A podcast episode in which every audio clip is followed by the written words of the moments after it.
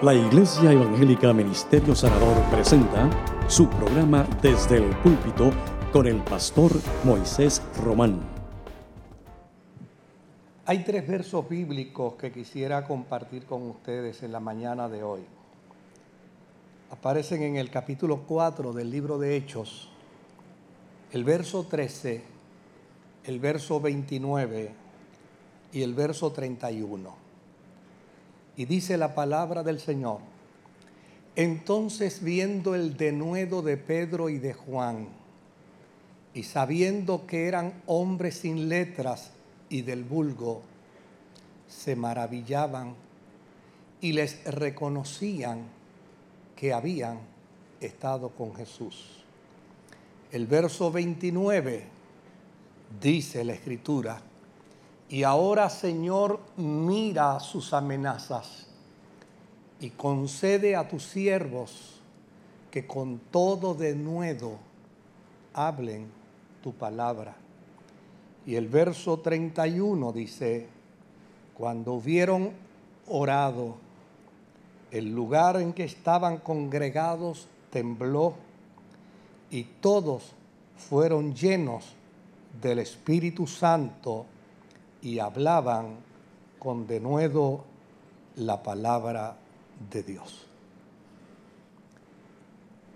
Una de las grandes preocupaciones que se tiene al día de hoy es que en lugar de estar hablando de igle crecimiento, que es un término que se ha acuñado para hablar del crecimiento de las iglesias, en lugar de estar hablándose de crecimiento, las iglesias están preocupadas por el decrecimiento,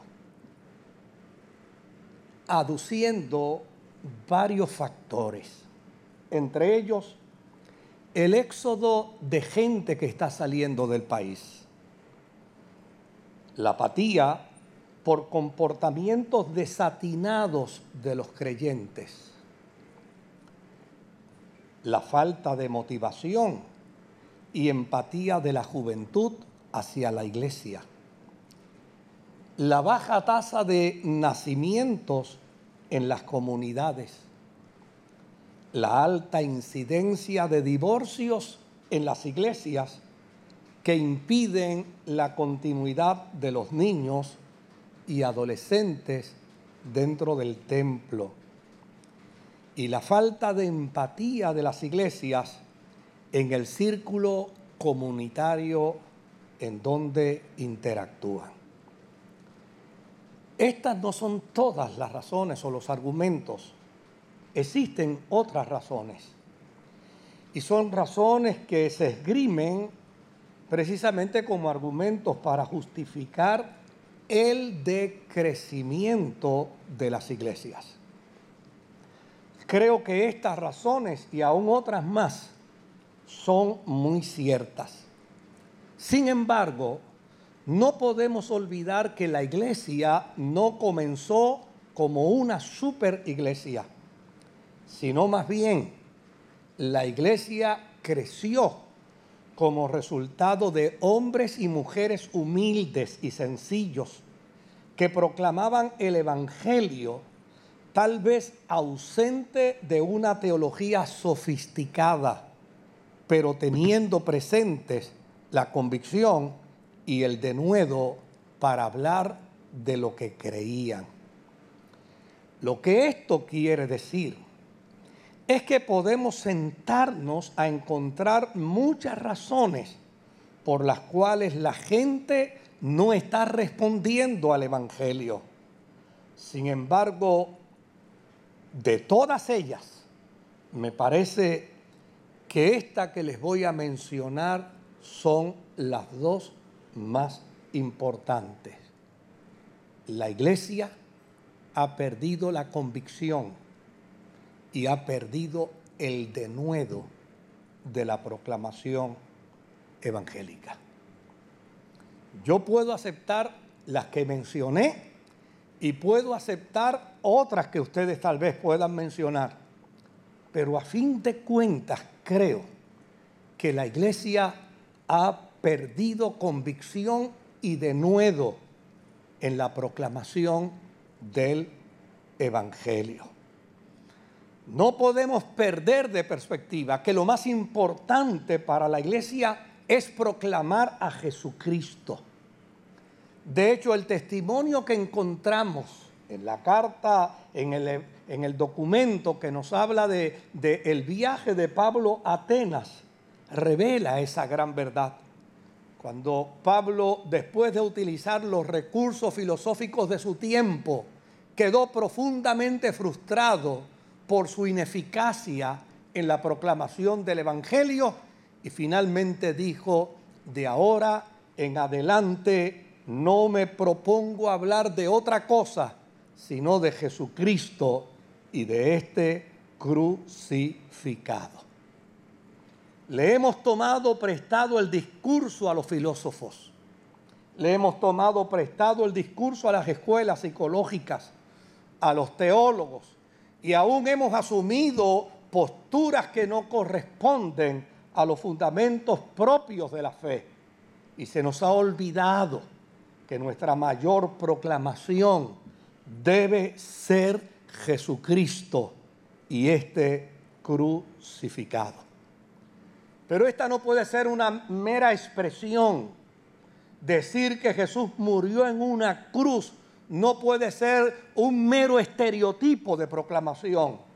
Para ello es necesario vincular al ser humano del presente siglo, haciéndole saber que el Cristo que sufrió en la cruz deja legado una bendita esperanza de vida para el hombre y la mujer de este tiempo. ¿Qué es predicar con convicción? Vayamos a una simple definición de lo que implica esta palabra en el contexto cristiano.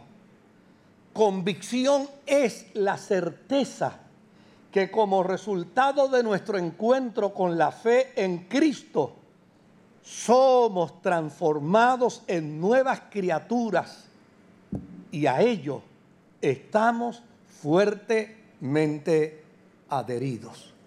Eso es convicción. Cuando decimos Jesucristo es la alternativa para la sociedad del presente, y como decía el jíbaro en, nuestra, en esa expresión cotidiana, y eso no hay quien me lo quite. Eso es precisamente convicción. De hecho, si nos preguntáramos en esta mañana, en la fe estamos mejor que ayer. En la fe hemos adelantado sobrenaturalmente nuestro carácter y nuestro estilo de vida.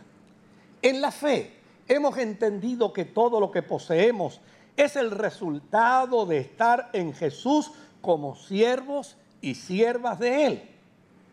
Si estas preguntas, mis amados hermanos, tuviesen en nosotros un rotundo sí como respuesta, entonces habría en nosotros una perfecta convicción de que servir a Dios es el mejor beneficio que podemos ofrecer al ser humano sobre la faz de la tierra.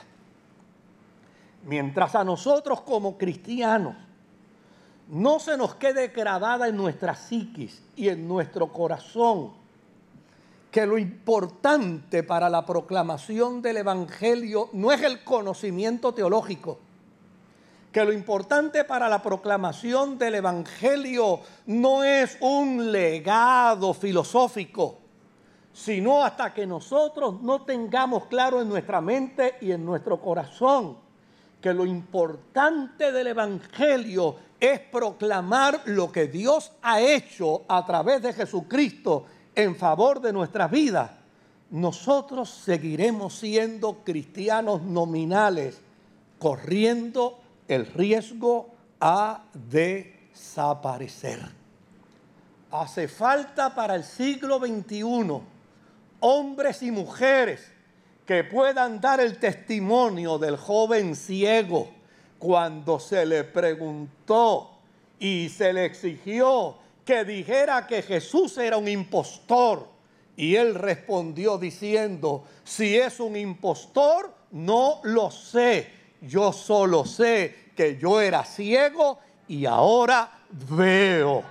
Hasta que usted y yo no comencemos a compartir con la gente, no el conocimiento teológico, no los conceptos filosóficos que bordean la experiencia de la fe religiosa, sino hasta que usted y yo no comencemos a compartirle a la gente lo que la gracia de Dios ha hecho en favor de nuestra vida, no habrá una manifestación de convicción que sea capaz de ganar a la gente que está en nuestro entorno para Jesucristo tenemos un gran desafío. El apóstol San Pablo responde para dar testimonio de su convicción en Jesucristo con tres expresiones extraordinarias. La primera de ellas, lo he dejado todo por basura para agradar a aquel que me llamó a ser soldado. Note bien lo que está diciendo el apóstol.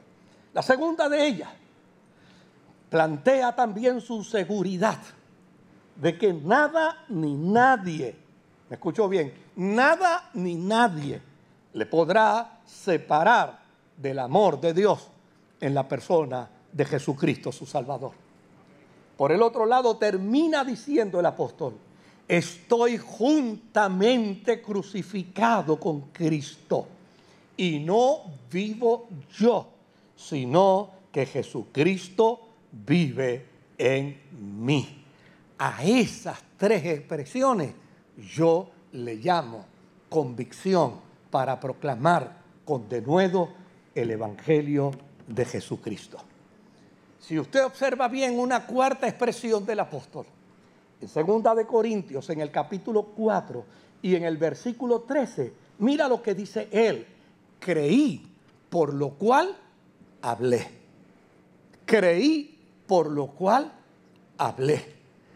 A mí me parece que la iglesia del siglo XXI tiene que preguntarse si su discurso es una mera retórica teológica o es el resultado de lo que creemos en términos de gracia para salvación, en términos de la sangre de Cristo para redención de los pecados de la humanidad, en términos del bautismo para proclamar que somos nueva criatura en Jesucristo. Necesitamos preguntarnos si estamos en el marco de una retórica o estamos afirmando que Cristo salva, que Cristo sana, que Cristo bautiza con Espíritu Santo y fuego o que Cristo viene a la iglesia por segunda vez.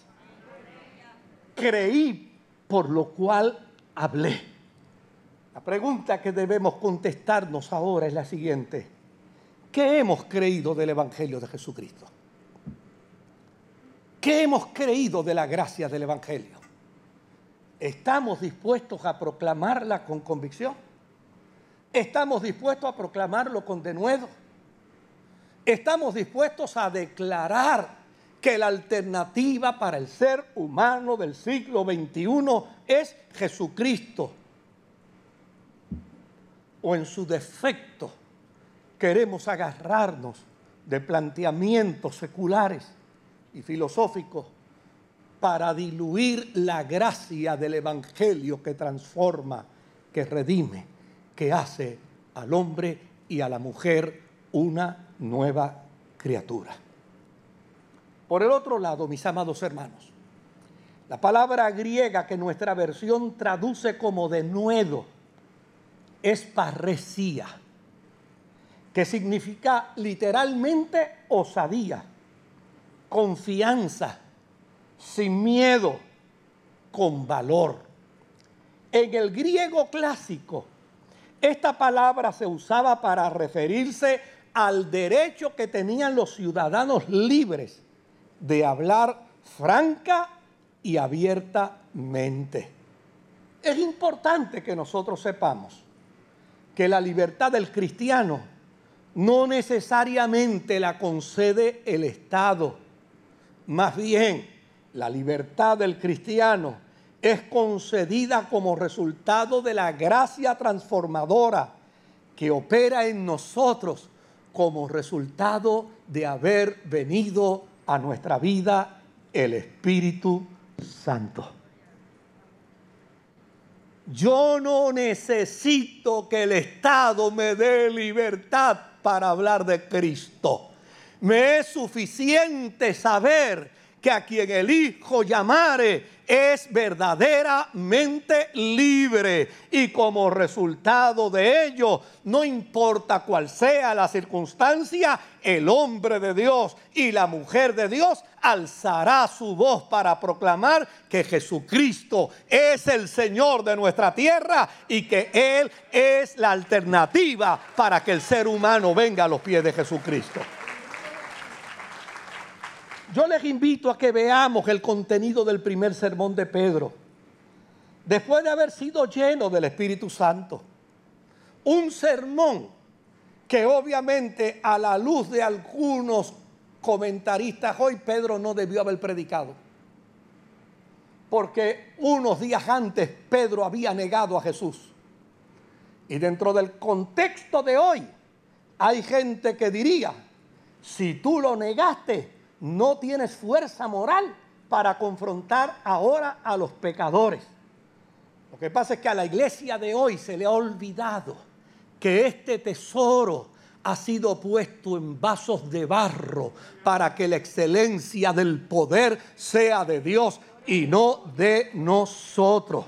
Si Dios hubiera esperado que yo fuera un santo para poner en mis manos la gracia del ministerio pastoral, todavía estuviera esperando que yo lo ejecutara. No, mis amados hermanos, cuando Pedro entendió que lo importante no es hablar de él, sino de Jesucristo, no le tembló el pulso de la crítica de la gente de su tiempo, sabiendo que había negado a Jesús, sino que hizo lo que Hechos capítulo 2, verso 22 al 36 nos dice, y yo se los quiero leer varones israelitas, oíd estas palabras. Jesús Nazareno, varón aprobado por Dios entre vosotros con las maravillas, prodigios y señales que Dios hizo entre vosotros por medio de él, como vosotros mismos sabéis.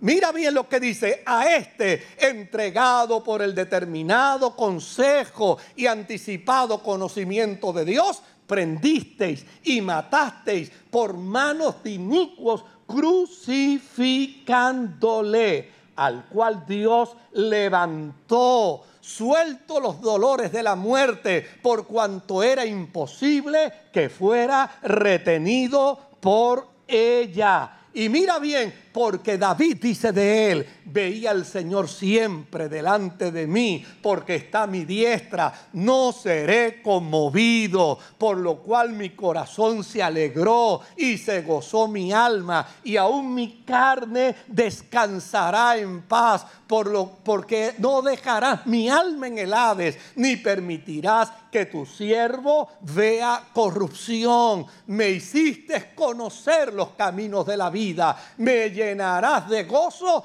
con tu presencia. Mira lo que dice Pedro ahora, varones hermanos, se os puede decir libremente del patriarca David que murió y fue sepultado y su sepulcro está con nosotros hasta el día de hoy. Pero siendo profeta y sabiendo que con juramento Dios le había jurado que de su descendencia en cuanto a la carne levantaría el Cristo para que se sentase en su trono, viéndolo antes, habló de la resurrección de Cristo, que su alma no fue dejada en el Hades, ni su carne vio corrupción a este Jesús resucitó Dios, de lo cual todos nosotros somos testigos. Así que, exaltado por la diestra de Dios y habiendo recibido del Padre la promesa del Espíritu Santo, ha derramado esto que vosotros veis y oís, porque David no subió a los cielos, pero él mismo dice, dijo el Señor a mi Señor, siéntate a mi diestra hasta que ponga a tus enemigos por estrado de tus pies. Sepa pues ciertísimamente toda la casa de Israel, que a este Jesús, a quien vosotros crucificaste, Dios le ha hecho Señor y Cristo. Ese es el mensaje que la iglesia tiene que proclamar.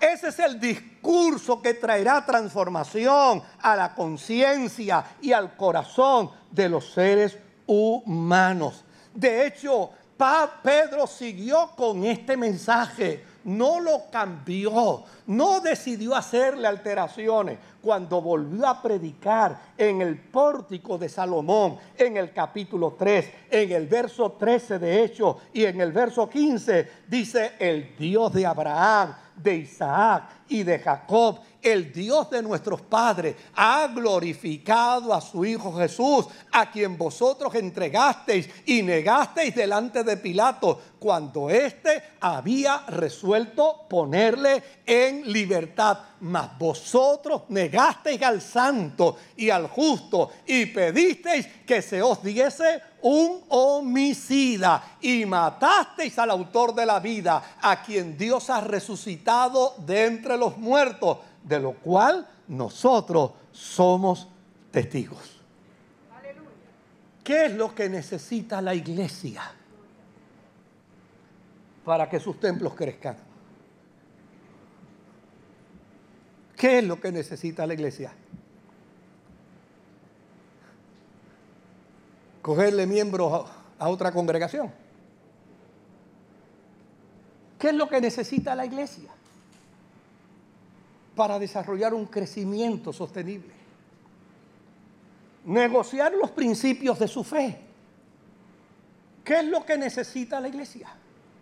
Copiar las estrategias mundanales. No, mis amados hermanos. Lucas en su documento del libro de los Hechos, en el capítulo 2, verso 43 y verso 47, dice con perfecta claridad lo que la iglesia necesita. No olvidemos, no olvidemos. Claro que necesitamos arreglar algunas cosas de la iglesia para lograr crecimiento. Pero aquí está la clave.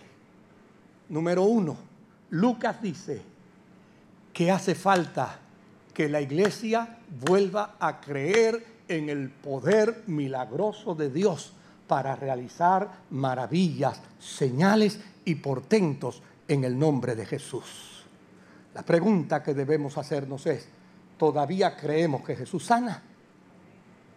¿Todavía creemos que Jesús transforma? ¿Todavía creemos que Jesús le resuelve los problemas de carácter al ser humano? ¿Todavía creemos que en Jesús hay libertad contra el pecado? todavía creemos que en Jesús hay gracia para transformar la conciencia y el corazón de los seres humanos. Pues esa es la clave que nos presenta Lucas en el libro de los Hechos. Hace falta proclamar y creer en portentos, milagros y señales en el nombre de Jesucristo. ¿Sabe qué más dice? Hace falta estar unidos. Unidos. Ustedes me van a perdonar lo que yo voy a decir. Pero a veces tengo la impresión que la iglesia le da vacaciones al diablo. Ella se encarga de hacerle el trabajo. Con un espíritu de desunión. Con un espíritu de contención. Con un espíritu de guerra. Como nunca antes se había visto. Hace falta la unidad de la iglesia. Hace falta que seamos solidarios con los necesitados Está además el discurso del púlpito hablando del pobre y del menesteroso si no salimos a cubrir las necesidades de los menesterosos. Necesitamos perseverar en unidad dentro del templo. Necesitamos compartir lo que tenemos. Necesitamos vivir con alegría y con sencillez de corazón. Más adelante les hablaré de cómo nosotros mismos hacemos un mal trabajo de proclamación del Evangelio. No se nos nota la alegría, no se nos nota el entusiasmo, no se nos nota el fervor, no se nos nota el compromiso. Por eso me atrevo a repetirlo de nuevo a veces sin darnos cuenta le hacemos las vacaciones al infierno, porque en lugar de presentar una iglesia entusiasta, una iglesia viva, una iglesia alegre, una iglesia solidaria, una iglesia con sencillez de corazón, presentamos y proyectamos una imagen distinta a ellos. Y es imposible que el mundo crea que hay gozo y alegría en Jesucristo, sino nosotros tenemos una cara montada todo el día. Si usted se molesta pensando que yo estoy diciendo esto por usted, por usted mismo lo estoy diciendo.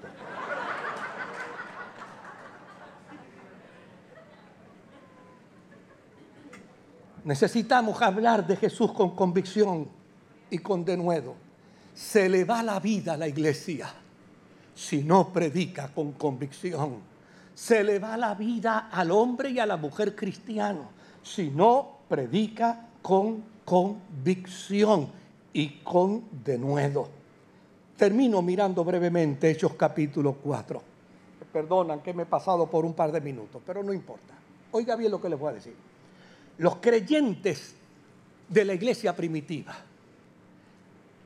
que dice la escritura, que los consideraban del vulgo, y que los consideraban analfabetas.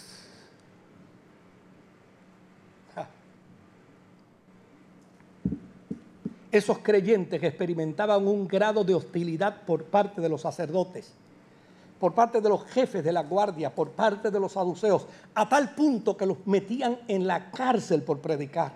Pero aún así, el número de los creyentes, lea el libro de los hechos, las conversiones eran por miles no empecé a esto.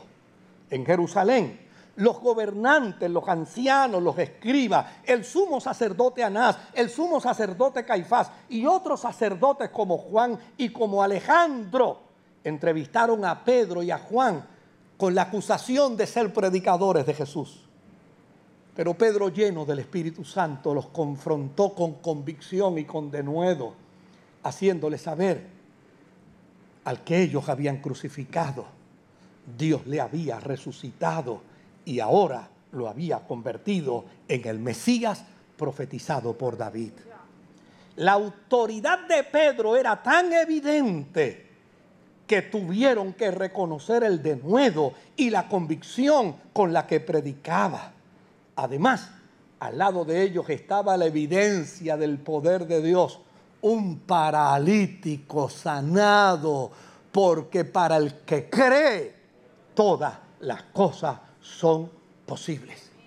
Y aunque pretendieron intimidarlos, prohibiéndole que hablaran de Jesús, ellos respondieron, no podemos dejar de decir lo que hemos visto y lo que hemos oído. Yo no dejé de saltar de alegría cuando escuché a un joven, a un joven representante de la Cámara, en el hemiciclo de la Cámara ponerse de pie. Y no le tembló el pulso para decir, soy hijo de una madre y de un padre pastores. Me criaron en la iglesia y es importante que ustedes sepan que para mí la fe en el Evangelio de Jesucristo no es negociable. ¿Sabe qué me llamó la atención? Que escuché a unos políticos decir, aunque no pudiéramos estar de acuerdo con él, tuvimos que quedarnos callados porque quien habla con el corazón habla con convicción, habla con denuedo y enmudece a los enemigos de la fe.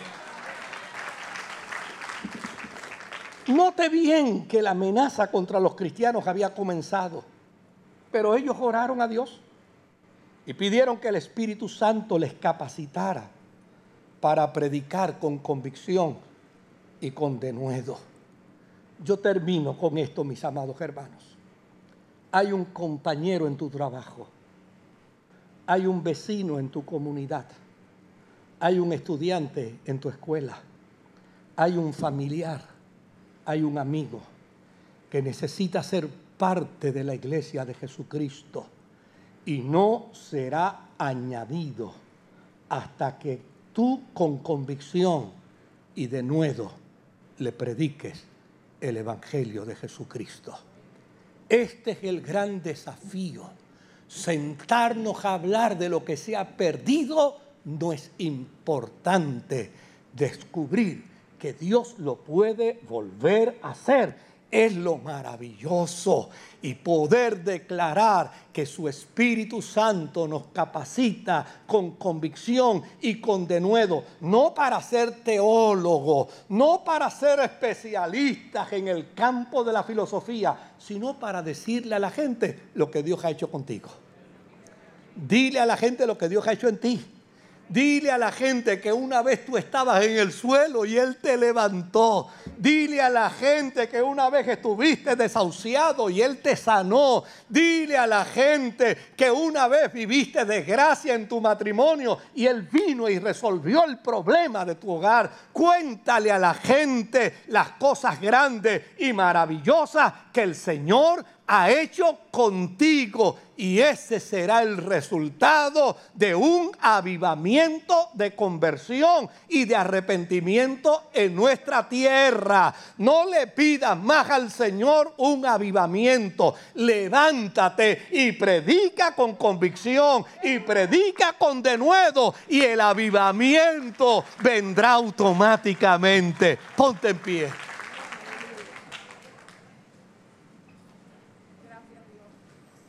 Yo creo que hemos sido emplazados por el Espíritu Santo en esta mañana. ¿Y qué le dirás al Señor? Cuando vaya al seminario, cuando vaya al instituto, después que me aprenda dos o tres cosas, ¿acaso no has escuchado la voz del Espíritu diciéndote que este Evangelio será predicado por tu testimonio.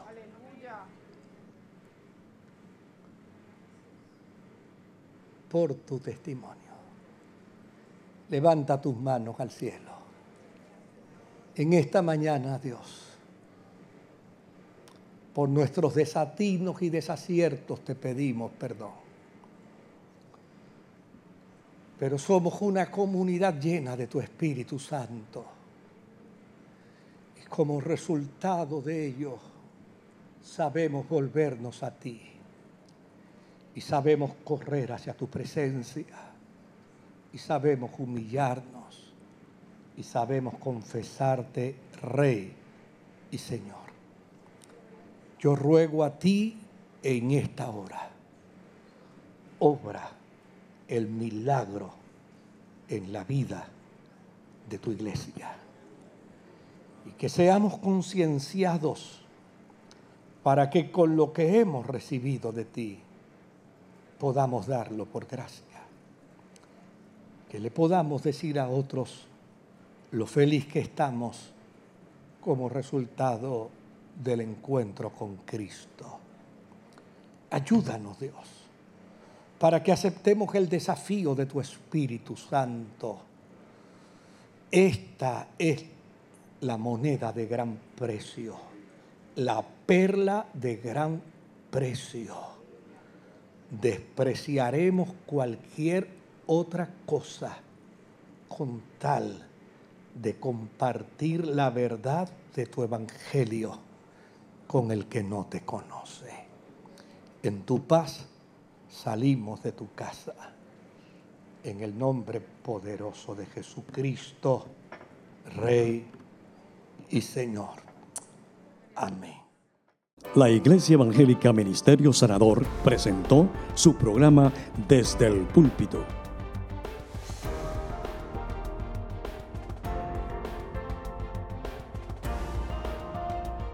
Si desea adquirir una copia de esta predicación, puede llamarnos al 787-793-1777. Que Dios les bendiga.